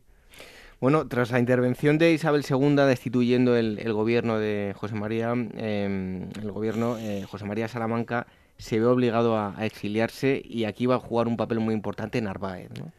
Bueno, sí, porque Narváez en teoría quiere matarle. En teoría, porque Narváez, en este, esto en esta novela es muy interesante, creo, bueno, a mí me, lo disfruté mucho escribiéndolo y en general creo que, se disfruta. ¿Qué es lo interesante de Sherlock Holmes? Que tiene un archienemigo. Incluso es lo interesante de Superman, para que el, enemigo Superman no está brutal como Moriarty. Pero bueno, entonces José de Salamanca y Mayol tiene un archienemigo y el archienemigo es el general Narváez, el general de las Zetas que hablaba así como zopitas, como en las zetas, pero le hablaba incluso más aposta para ver si alguien se reía de él porque era capaz de cortarle el cuello, era un tipo terrorífico. En su momento le pide a Salamanca, cuando está, porque son archienemigos, entonces como un archienemigo es alguien muy cercano. Es mucho más que un amigo, un, amigo de segunda, ¿no? Entonces le pide a José de Salamanca, le pide una calle. Y Salamanca, por supuesto, ya que su archienemigo le da la mejor calle. ¿Qué calle le da? Serrano. El Serrano actual. Pero luego llega un momento que Narváez muere y el general Serrano Real, le pide, eh, que le da nombre a la calle finalmente, le pide la calle porque claro, queda, queda muy bien tener una calle con tu nombre. Es un poco sensación de inmortalidad, porque todos en aquella época jugaban mucho al sueño de ser personajes. En aquella época Alejandro Dumas es el escritor más conocido, que era amigo personal de, Salamanca, y Salamanca siempre intentaba que le metiesen en alguna novela. Yo le he complacido 100 años después. José de Salamanca, primer marqués de Salamanca y primer conde de los Llanos, con grandeza de, de España. Eh, bueno, se ha hablado hace no mucho, cuando murió la duquesa de Alba, que era una grande de España. Aquí tenemos otro grande de España, ¿no? Sí, efectivamente. Los títulos que le, dieron lo, he mirado hace un momento, porque no me acuerdo de todo de memoria. Como no me acuerdo de memoria en qué año empecé de Derecho ni en qué año lo acabé. el, Marqués de Salamanca se lo conceden en 1863 y el de, los Llanos, el, Conde de los Llanos, en el 64 siempre utiliza el título de Marqués de Salamanca, siempre le gusta y le, divierte más que el de, el de, los Llanos, porque es el de los Llanos lo consigue de una manera extraña. Queman su palacio, porque la, prensa se mete mucho con él. O hostigada por Narváez, que maneja periódicos también, entonces queman el palacio, lo que se habla del banco hipotecario, y quieren matarlo. Y entonces él huye a Aranjuez con la vía reconstruida a bordo de una locomotora, es como muy novelesco. Se baja en mitad de los campos porque le estaban persiguiendo y la Guardia Civil lo acaba pillando, que es que está recién creada por el duque de Ahumada, la acaba pillando y lo lleva ante el gobernador de Albacete y el gobernador de Albacete pues se lo mete en el bolsillo con cierta facilidad y le promete que va a comprar una finca allí, que es la que es la finca de los llanos, y a partir de ahí es cuando le, nombran conde de los llanos. Bueno, muere el 21 de enero de 1883. ¿Cómo fueron sus últimos días? Sus últimos días, sobre todo, fueron afortunadamente para cualquiera rápidos. Me refiero afortunadamente porque, en mi opinión, es una buena forma de irse. Ha subido a San Sebastián para para trabajar en el ensanche de San Sebastián, que es una, cosa más o menos similar al, barrio de Salamanca. Se siente mal y vuelve a Madrid porque él quiere nota que se puede ir, que está a punto de irse y quiere morir en su palacio, que es el Palacio de Vista Alegre que se lo compró a Isabel II. Y entonces en teoría siempre se cuenta que, que el marqués de Salamanca murió arruinado, eh, la pobreza, bueno, es una pobreza muy relativa, como dice el refrán, más vale la pobreza del rico que la riqueza del pobre. Sí. Entonces muere en un palacio que había sido Isabel II, con, rodeado de todos sus criados, con sus hijos y con el barrio Salamanca prácticamente construido. Entonces con un gran potencial. Entonces como si alguien tiene ahora mismo pues, pues todo Alcalá o lo que fuera. O sea, tiene algo muy en potencia que luego valdrá muchísimo, como él decía. Dentro de unos años estas casas valdrán muchísimo dinero y ahora mismo valen más que muchísimo. Así, en fin, si hubiese conseguido mantener la familia, ahora serían infinitamente ricos. Bueno, para todos aquellos que, que les apetezca, después de haber conocido Em, estas pinceladas de, este personaje y quieran eh, meterse de lleno con el libro, ¿qué etapa de, su vida aparece reflejada en la novela? Bueno, aparecen muchas, claro, porque es una novela. En, un principio tuvo como 200 páginas más que esta versión, que tiene 400 y pico. Entonces me, salió también más la época de Málaga, que aquí quizá, ha quedado un poco más corta. Está centrada sobre todo en la época de Madrid pero es toda la época de crecimiento, digamos, del Marqués de Salamanca, de cómo se va haciendo cada vez más grande, más grande, y como tiene un pequeño declive, que es un fundido en negro de, de, su vida, antes de morir, que aún hace, aún hace. Y luego también es una historia sobre la amistad, porque tiene una relación muy especial con uno de sus criados, que se llama Manuel, y bueno, es también un toque, tiene un toque de, de novela negra, te iba a decir que es una mezcla de muchas cosas, novela negra, novela histórica, picaresca, son muchos ingredientes en la novela, ¿no? Claro, porque como te contaba, yo soy muy como un actor, entonces lo que hice fue que me convertí en Salamanca. Entonces al convertirme en Salamanca, yo no soy un especialista en el siglo XIX, pero sí soy un especialista, bueno, soy un especialista, soy, soy un ser humano, entonces como cualquiera conozco mucho de la condición humana. Entonces es una novela en la que cualquiera entiendo que se puede identificar porque los sentimientos no son demasiado diferentes ahora o hace 500 años o quizá incluso dentro de 500, aunque eso no, eso no lo sabemos. Bueno, pues eh, nosotros se lo recomendamos porque es muy interesante la vida de José de, Salamanca, un personaje desde luego importantísimo en, eh, para Madrid. El hombre que inventó Madrid, el autor es eh, Javier Puebla y es un libro que está editado con Algaida y a Javier, Javier Puebla le damos las gracias por haber estado con nosotros en Ahora. Muchas gracias a vosotros, ha sido un placer. Un fuerte abrazo.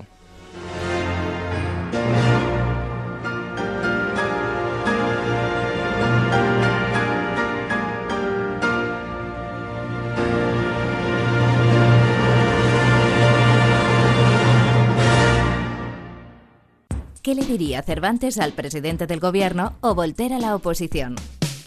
Descúbrelo junto a toda la actualidad cultural en el Marcapáginas, en Capital Radio. Todos los viernes, a partir de las 10 de la noche, el Marcapáginas, con David Felipe Arranz. Porque la cultura también puede ser divertida.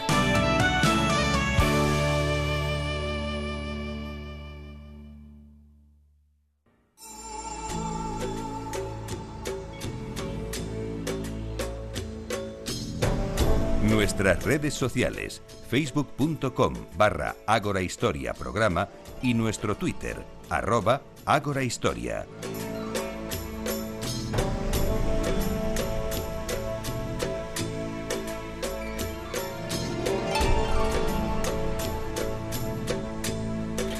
Siempre se lo decimos que cuando suena esta música es que llega el turno de las fotografías. Fotografías con historia, la historia en imágenes que nos trae Alfonso Benito ahora. Muy buenas noches, un día más. Hola, buenas noches. Bueno, hoy nos traes una fotografía que ya pueden ver todos ustedes en Twitter, arroba Historia y también en facebook.com barra Historia Programa. Hoy nos vas a hablar de catástrofes, eh, una imagen muy especial de un huracán, ¿no? Es, es, una imagen, es una imagen muy sencilla, pero es una imagen impactante, porque yo no he visto una, algo tan demoledor como, como esta fotografía y luego lo que hay detrás, claro, lo que realmente, lo que realmente pasó. Se trata de un, huracán que en el año, el 8 de septiembre del año 1900, golpeó la, la ciudad de Galveston, en el estado de Texas. Sí. Y bueno, fue tremendo, el huracán fue, fue tremendo. Simplemente observando la fotografía, pues se da uno cuenta de la magnitud que llegó a tener. Me viene a la memoria eh, algunas fotos de Berlín tras la Segunda Guerra Mundial cuando estaba había zonas que era como un solar, como un prácticamente. A mí lo que me recuerda la foto esta, vamos, lo que me recuerda, lo que me da un, cierto parecido es a la ciudad de Hiroshima después de después de la explosión de la bomba, que, que, era aquello era salvo el famoso edificio que quedó todo todo derruido y entonces la fotografía esta es, es, es que es impactante, da una imagen de la dimensión que tuvo la tragedia. ¿Hubo muchas víctimas en esta tragedia? Pues eh, uno de los del huracán este eh, sigue siendo, está considerado como la mayor tragedia en número de víctimas de Estados Unidos. Y Estados Unidos, sobre todo en la costa, en la costa este, eh, está golpeado constantemente por los huracanes.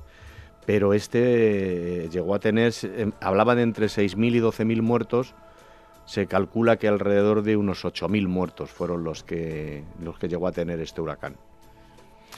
Em, no se pudo hacer nada eh, en materia de prevención, pues alertando a la población para poder minimizar las, las consecuencias. Claro, eh, estamos hablando del año 1900, los conocimientos entonces que se tenían a nivel atmosférico y de las y de estos fenómenos pues eran muy muy muy pocos, muy bajos se sabía que había tormentas, más por experiencia de que golpeaban año tras año, pero no por un conocimiento exacto ni de cómo se iban a mover, ni de la fuerza que tenían, en fin, no, no había. Entonces, eh, el 4 de septiembre eh, sí parece ser que un tal Isaac Klein, que era el encargado de una especie de agencia meteorológica, pues él dice que fue avisando eh, a toda la zona costera, a la población que estaba más en peligro, eso parece ser que luego los poquitos los supervivientes no corroboraron que este hombre fuera avisando. El caso es que el 4 de septiembre se recibió un aviso de que había una tormenta que estaba en el Atlántico, que estaba sobre la isla de Cuba y que se dirigía hacia el norte. No sabían en aquella época pues cómo iba a evolucionar, porque hoy día vemos un, un huracán de este tipo y ya nos marcan el recorrido que va a tener, la fuerza que va a tener en cada sitio, eh, dónde va a girar. Entonces, no. Y ojo, que tendrán sus motivos. Hablo desde el desconocimiento. No soy ni arquitecto, ni ingeniero de caminos, ni nada. Lo que no entiendo es que en zonas eh, como estas, donde hay tantos huracanes, luego hagan casas eh, prefabricadas de madera. Es algo que no, no, y lo, que más mucho, pero bueno.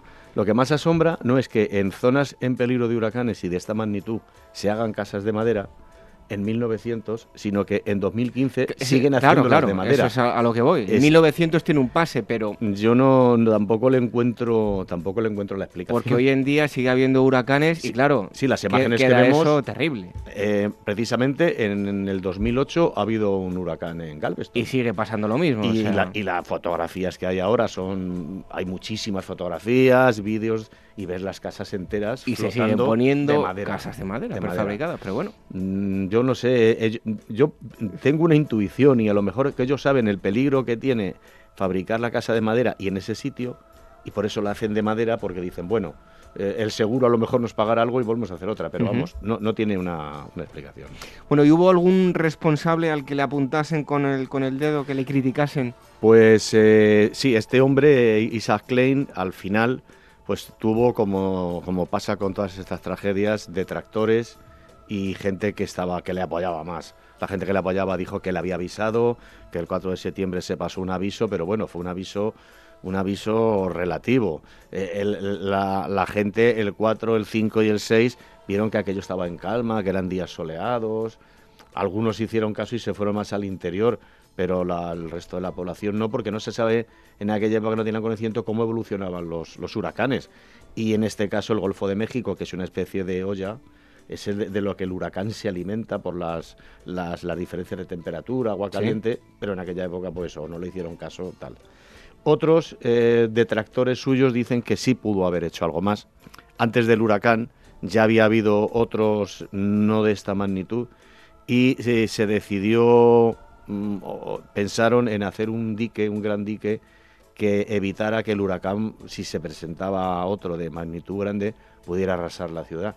Y parece ser que este hombre se opuso y dijo que, no era necesario, que nunca había pasado y que, hombre, contener algunas medidas, pero que no era necesario hacer un desembolso tan grande como hacer unos diques de cemento y tal. Y no. Entonces, cuando esto pasó, luego eh, los detractores le echaron la culpa de que él había dicho de que no iba a pasar y que no era necesario hacer. O sea que sí se puede ser que este hombre eh, pudiera recibir las iras de unos y de otros.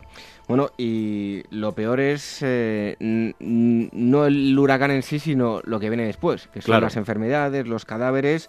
¿Qué medidas se tomaron? Pues había muchísimos cadáveres. Claro, es que el, problema además está en los medios de comunicación que existían, no eran los mismos que ahora. que era 1900. Era 1900, pasaron más de 24 horas hasta que se tuvo conocimiento en ciudades como Houston, cuando la gente tuvo conocimiento, se alistó unos voluntarios eh, con trenes, con todos llegaron allí para intentar salvar y entonces los que estaban rescatando, eh, yo me imagino, tal y como se describe, que debía ser dantesco porque mucha gente murió aplastada y murió encajonada debajo de todos estos escombros de madera. Y, y, conforme iban rescatando iban oyendo los gritos que iba dando la gente que se estaba muriendo pero claro, ante esta magnitud no podían acceder a, todo el mundo que gritaba. No había gente suficiente. Salvaban a unos, pero mientras estaba gritando el otro y cuando llegaban el grito se había apagado. Había muerto, los muertos estaban, eran por doquier, era impresionante. Se habla de una cifra de 8.000, hablaron de 6.000, luego de 12.000, eh, cerca de 30.000 personas sin hogar. O sea, la, la magnitud, la magnitud como sería que hasta el año 2006 toda la suma de los 300 y pico huracanes que había habido en Estados Unidos no llegaban a esta cifra de muertos. Madre mía. Del año 2006 ya tenemos el Katrina, tenemos el huracán Mitch, tenemos otros que ya han aumentado las, las eh, víctimas, el de Katrina este de Nueva Orleans, pero hasta ese año esta, esta magnitud y esta cantidad de muertos, por eso es famoso el, el de Galveston. Tampoco tiene nombre, en aquella época no se ponían nombres a los huracanes y el huracán de Galveston, la tragedia de Galveston no tiene un nombre específico. Bueno, pues hoy Alfonso Benito nos ha traído esta fotografía terrible y quería hacer un apunte. Sí, es que eh, cuando ya llegó la población a ayudar, la gente que empezaba a ayudar, ¿Sí? Eh, no tuvieron otra idea más que la, la magnitud de muertos era de tal calibre que no se les ocurrió más que en un momento lanzar los cadáveres al mar. Madre mía. Entonces el, el, oleaje y la resaca los volvía otra vez a llevar a la playa. Entonces tuvieron que hacer grandes agujeros. Eso debió, ser, tuvo que ser tremendo, porque además, según contaban, había gente que estaba lanzando al mar a sus propios familiares porque había eh, sobrevivientes que se habían muerto, pues eh, padres, hermanos, hijos, y tenían que estar allí cogiéndole. Y tuvieron que hacer piras, quemar todos los cuerpos. Eh, les daban, dice las autoridades les daban a toda esta gente whisky para que estuvieran un poco más... Olvidarse las penas, ¿no? porque aquello debió ser, eh, debió ser tremendo. Cuando, cuando llegas a una solución de, de la cantidad de cadáveres, la única es arrojarlos al mar sin saber que el mar te los va a devolver otra vez y luego hacer eh, piras de, de montones de cadáveres la situación hay que planteársela. Bueno, viendo la foto, los oyentes se darán cuenta de, de simplemente con esta foto qué, qué, qué, qué, magnitud no debió tener aquello. Impresionante la foto, mm, como también impresionante la historia que hay eh, tras ella. Eh, un huracán del año 1900. Fotografía que pueden ver en nuestras redes sociales, arroba Historia en Twitter y facebook.com barra Historia Programa. Fotografía que nos ha traído Alfonso Benito, muchas gracias. Gracias a vosotros. Hasta el próximo día. Hasta el próximo día.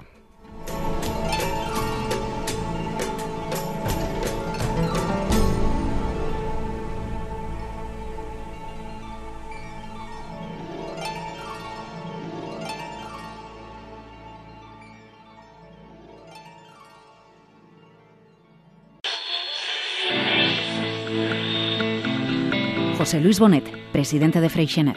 Hemos sido muy sobreprotectores de nuestros hijos y eso no es bueno, porque la gente tiene que valerse por sí misma y no esperar que se lo den. Juanjo Juárez, Fundación Bertelsmann. Lo que hay que romper también es esa especie de techo de cristal, ¿no? Que tú crees que porque estudias a lo mejor FP no vas a poder llegar al, al grado más alto en tu compañía, ¿no? Paul Morán, IEB. Porque lo que tenemos que dar es responsabilidad a los jóvenes y que ellos eligen su carrera. Capital Radio, te escuchamos.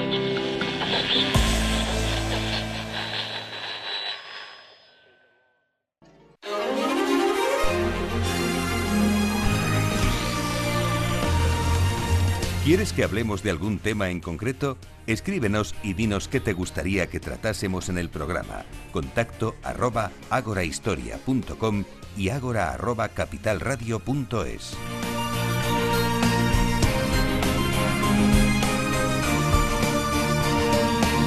Nos vamos adentrando en la parte final del programa. Antes llega Gema García Ruiz Pérez con las noticias. Buenas noches, Gema. Buenas noches. Vamos con la primera de ellas. Roban 14 obras de Victorio Macho de un museo romano. 11 dibujos y 3 esculturas que acababan de llegar a la capital italiana con el objetivo de ser expuestas en la sede del Instituto Cervantes de la Piazza Navona han sido sustraídas. Según afirman el consistorio y la Diputación Palentina, propietarias de dichas obras, los hechos tuvieron lugar durante el transporte de las mismas a la muestra.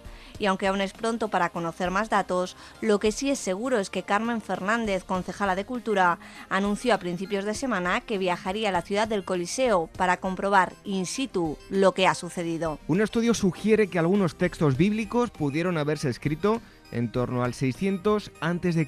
El concienzudo análisis de una serie de fragmentos de pergamino encontrados en una fortaleza del desierto de Judea no solo ha servido para conocer mejor el nivel de alfabetización de la época, sino también para determinar que algunos textos bíblicos pudieron ser escritos antes de la caída de Jerusalén. El objetivo del equipo responsable de este estudio no es otro que averiguar cuál era la extensión de la Biblia hebrea elaborada antes de la caída del reino de Judá a manos de Nabucodonosor II y aunque no ha sido posible determinarlo con exactitud, lo que sí parece seguro es que ya en el 600 a.C. pudieron haberse escrito el libro de Josué, jueces, Samuel o Reyes. El Caravaggio aparecido en 2004 en un trastero es tasado en 120 millones de euros. Hace ya 12 años que un hombre encontrara en un falso techo de un trastero de Toulouse un óleo prácticamente de un metro y medio por dos que según parece salió de los pinceles del genio lombardo. Sin embargo, la representación de Judith decapitando a Holofernes no pudo atribuirse a Caravaggio con la rapidez deseada. En primer lugar, porque el pintor nunca firmaba sus cuadros y en segundo, porque como saben, su obra fue objeto de infinidad de copias. Eso sí, el experto francés Enrique Turquin asegura tras estudiar la obra no solo que es auténtica, sino que estaríamos ante el cuadro más importante encontrado durante el último cuarto de siglo. El hallazgo de unas heces de caballo podría servir para revelar el mayor misterio de Aníbal. Así es, una deposición masiva de caballos hallada cerca de un paso de los Alpes podría despejar uno de los mayores enigmas de la antigüedad por donde cruzó esas mismas montañas el general cartaginés Aníbal para invadir las tierras romanas. Las fuentes clásicas discrepan y hasta ahora los arqueólogos nunca habían podido dar una respuesta convincente sobre la que sin duda fue una de las grandes empresas militares de la historia si bien el estudio de un equipo de microbiólogos de la Queen's University de Belfast, que acaba de darse a conocer, apunta que Aníbal podría haber introducido a sus huestes por Col de la Traversete, un tortuoso paso alpino que une Francia e Italia. Y terminamos con esta noticia. Arqueólogos israelíes descubren el milenario complejo de fabricación del cristal de Judea. El centro de producción ha sido hallado durante unas excavaciones fortuitas realizadas para la instalación de una vía ferroviaria. En concreto, se han encontrado una serie de hornos con unos 1.600 años de antigüedad que atestiguan algo que ya sospechaban los expertos, que Israel fue uno de los principales centros de producción de vidrio del mundo antiguo. Diversos hallazgos realizados en pecios hundidos por todo el Mare Nostrum apuntaban a una misma composición de arena en sus mejores vidrios, una arena que coincide con la israelí propia de la región donde ahora se ha descubierto el complejo y que pudo a buen seguro ser el lugar donde se producía el prestigioso y bello cristal de Judea. Interesantísimo, como siempre, todo lo que nos acerca. Tema García Ruiz Pérez, noticias de actualidad en torno al mundo de la historia y la arqueología. Gemma, muchas gracias, buenas noches. Buenas noches. Hasta la próxima semana. Enseguida llega Irene, que ya está aquí con nosotros para las efemérides históricas.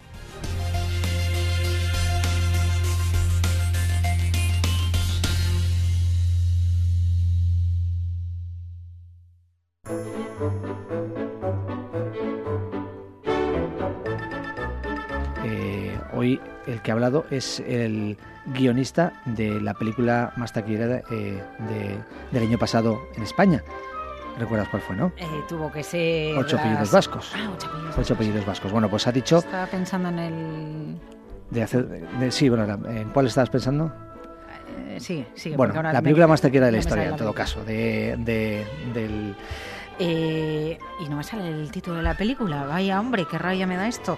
Em, estaba pensando... eh, Fernando León de Aragona, ¿cómo se llama su película? Pues eh, ha hecho muchas películas, pero mm, ahora mismo tampoco, tampoco sé decirte cuál es el título de Fernando León, de la última película de Fernando León. Esto es Capital Radio. Menos mal que hablamos de economía y no hablamos de cine, porque íbamos buenos.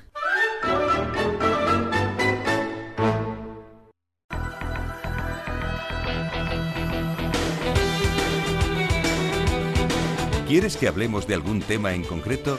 Escríbenos y dinos qué te gustaría que tratásemos en el programa. Contacto arroba agorahistoria.com y agora arroba capitalradio.es. Pues algo que sabemos que les gusta y que están todos muy atentos son las efemérides históricas. Ya tenemos nuevamente aquí con nosotros a Irene Aguilar. Y comenzamos con el 16 de abril de 1850. Fallece en Londres la escultora francesa de figuras de cera Marie Tussaud, que en 1832 en la capital británica abrió al público un gabinete de figuras de cera que causó la admiración de los clientes. El día 16 de abril de 1746, en la batalla de Culloden, Escocia, el ejército inglés derrota a las fuerzas escocesas bajo el mando de Carlos Eduardo Estuardo, poniendo fin al levantamiento jacobita para tratar de restaurar a la Casa de Estuardo al trono de Inglaterra. Esta será la última batalla librada en suelo británico hasta la fecha.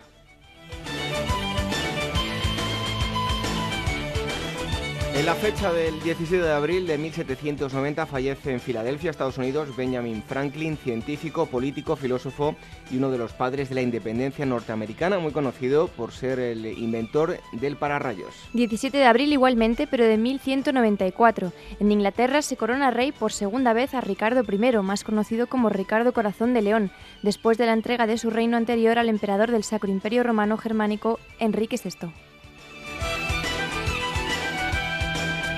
Continuamos con el 18 de abril de 1819. En Bayamo, actual Cuba, nace Carlos Manuel de Céspedes del Castillo, que será el líder de la independencia cubana en sus inicios. Se levantará en armas contra el gobierno español el 10 de octubre de 1868 y liberará a sus esclavos invitándoles a unirse a la lucha anticolonialista.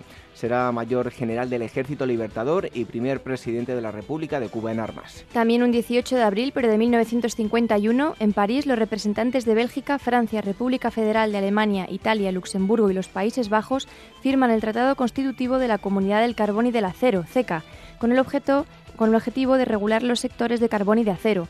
Esta entidad supranacional será el germen de la futura Comunidad Económica Europea.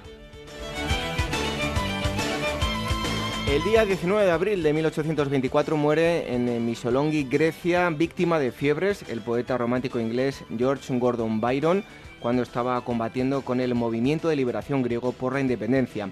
Su famosa obra Don Juan quedará incompleta por su muerte. El 19 de abril de 1882 fallece en el condado de Kent, Reino Unido, Charles Darwin, biólogo y creador de la teoría evolucionista de las especies. En el año 1893, un 20 de abril, nace en Barcelona el pintor surrealista y uno de sus máximos exponentes, Joan Miró.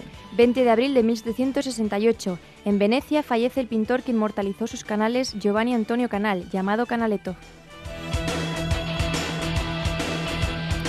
Llega el 21 de abril de 1967 y en ese día el ejército griego da un golpe de Estado. En diciembre el rey Constantino se dirigirá al pueblo exhortándole sin éxito al derrocamiento de la Junta Militar. Como consecuencia de ello se tendrá que exiliar en Roma. Otro 21 de abril de 1944, a pesar de que Francia fue el primer país en otorgar el sufragio universal a los ciudadanos varones en 1848, es solo en el día de hoy, tras décadas de lucha llevada a cabo por las sufragistas, cuando las mujeres obtienen el derecho de voto a al firmar el general de Gaulle en Argelia la disposición legislativa para que las mujeres puedan ser electoras y elegibles en las mismas condiciones que los hombres. El 22 de abril de 1370, Hughes eh, Aubriot preboste de los mercaderes de París, Francia, coloca la primera piedra de lo que será la Bastilla, fortaleza que se convertirá en el símbolo del despotismo real, ya que con el pasar del tiempo su función defensiva se irá diluyendo hasta convertirse en prisión estatal. Y para terminar, el 22 de abril de 1724 nace en Königsburg, actual Rusia, Immanuel Kant, filósofo alemán cuya obra clave será Crítica de la razón pura, en la que tratará de fundamentar el conocimiento humano y sus límites. Bueno, Irene, estás aguantando el invierno, lo que pasa es que te noto ahí la voz... No, no, no, no, voy, estoy perfecta. Está, está, perfecta, ¿no estás un poco ronca? No, no, no, estoy aguantando ahí. Bueno, bueno, pues nada, ojalá, ojalá y no te pongas mala. Bueno, hasta el próximo día. Adiós.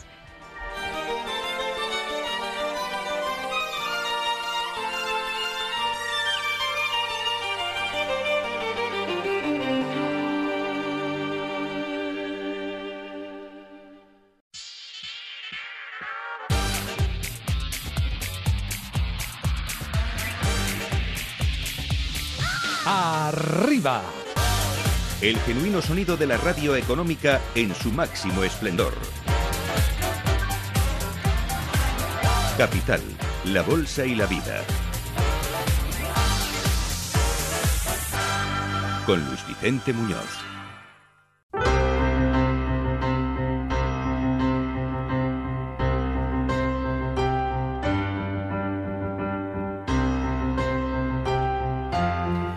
Esto ha sido todo lo que ha dado de sí esta asamblea número 136. El primer asunto nos ha llevado a hacer un rápido recorrido por la historia de la literatura española desde sus inicios hasta la actualidad junto con Alberto de Frutos. En segundo lugar, hemos hecho una denuncia. El castillo de Cosuenda está en un lamentable estado y los intereses políticos están primando sobre la conservación del mismo.